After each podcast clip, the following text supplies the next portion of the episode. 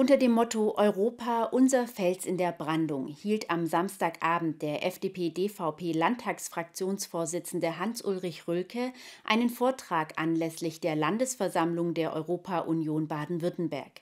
Diese fand im City Hotel Fortuna in Reutlingen statt und auch wir waren beim Festakt für sie dabei. Knapp 100 Menschen hatten sich am Samstagabend zum Festakt der Europa-Union Baden-Württemberg im City Hotel Fortuna in Reutlingen eingefunden. Darunter Vereinsmitglieder, Mitglieder des Landesausschusses der jungen Europäer und interessierte Bürgerinnen und Bürger. Doch was genau ist eigentlich der Verein Europa-Union? Die Landesvorsitzende Evelyn Gebhardt erklärt die Ziele des Vereins. Die Europa-Union ist eine Vereinigung von Bürgern und Bürgerinnen, überparteilich, überkonfessionell, Menschen, die einer Partei angehören oder auch nicht, die sich äh, für den Gedanken Europas erwärmen, es weiterentwickeln wollen, dafür sorgen wollen, dass dieses Europa auch mit Leben gefüllt wird. Und äh, wir wollen ein Europa des Friedens, der Gerechtigkeit, der Solidarität und das einigt uns über alle Parteigrenzen hinweg. Zum Festakt werden daher auch unterschiedliche Redner eingeladen. Die Parteizugehörigkeit wechselt oder spielt keine Rolle. An diesem Abend war der Fraktionsvorsitzende der FDP-DVP-Fraktion im Landtag Hans-Ulrich Rülke gekommen, um seinen aktuellen Blick auf Europa zu skizzieren. Die Herausforderungen seien in den letzten Jahren insbesondere durch den Krieg in der Ukraine gewachsen. Wir erleben Herausforderungen wie die Inflation, wie die Energiekrise. Und wir erleben natürlich auch manche Uneinigkeit, wie etwa den Brexit. Und insofern ist das Projekt Europa eines, äh, das nicht ganz ohne Krisen daherkommt im Moment. Aber ich glaube, es lohnt sich, für dieses Projekt weiter einzustehen. Dennoch hätten die Mitgliedstaaten der Europäischen Union bewiesen, dass sie zusammenstehen können, wenn die Freiheit und das Wertemodell bedroht wird, so Rülke weiter. Rülke legte aber auch den Finger in die Wunde und wies auf schwerwiegende Defizite in der Europäischen Union hin.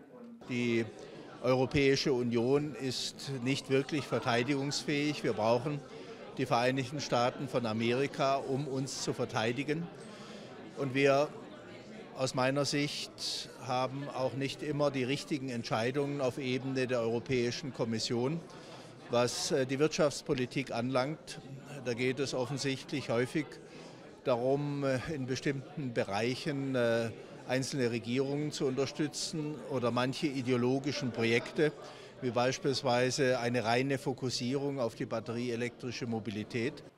Er plädierte daher für mehr Technologieoffenheit. Die Zukunft von Europa ist gerade auch für die junge Generation wichtig. Die Jugendorganisation JEF hat sich deshalb zum Ziel gemacht, proeuropäische Themen in Form von politischer Bildung an junge Menschen heranzutragen und sie für Europa zu begeistern. Zur aktuellen Europapolitik hat die JEF-Landesvorsitzende eine klare Meinung. Wir sagen natürlich, es gibt immer mehr, was man machen könnte. Gerade pro-europäisch kann man immer sich noch ein bisschen stärker einsetzen. Institutionelle Stärkung gerade des Europäischen Parlaments oder Abschaffung des Einstimmigkeitsprinzips, da gibt es natürlich noch ein paar Schritte nach oben und gerade auch, was auch uns junge Generationen häufig betreffen wird, im Bereich der Nachhaltigkeit und Klimapolitik, gibt es natürlich noch Luft nach oben. Auch der Traum von den Vereinigten Staaten Europas begleitete wie eine leise Melodie den Abend. Die Landesvorsitzende der Europa-Union würde dieses Europakonzept gerne noch erleben, erklärt sie.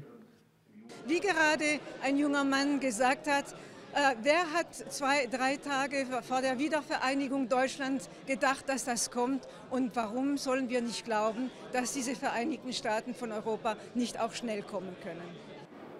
Konzepte, Ideen und Gedanken zur Stärkung Europas konnten die Anwesenden dann noch beim Ausklang des gemeinsamen Festaktes austauschen.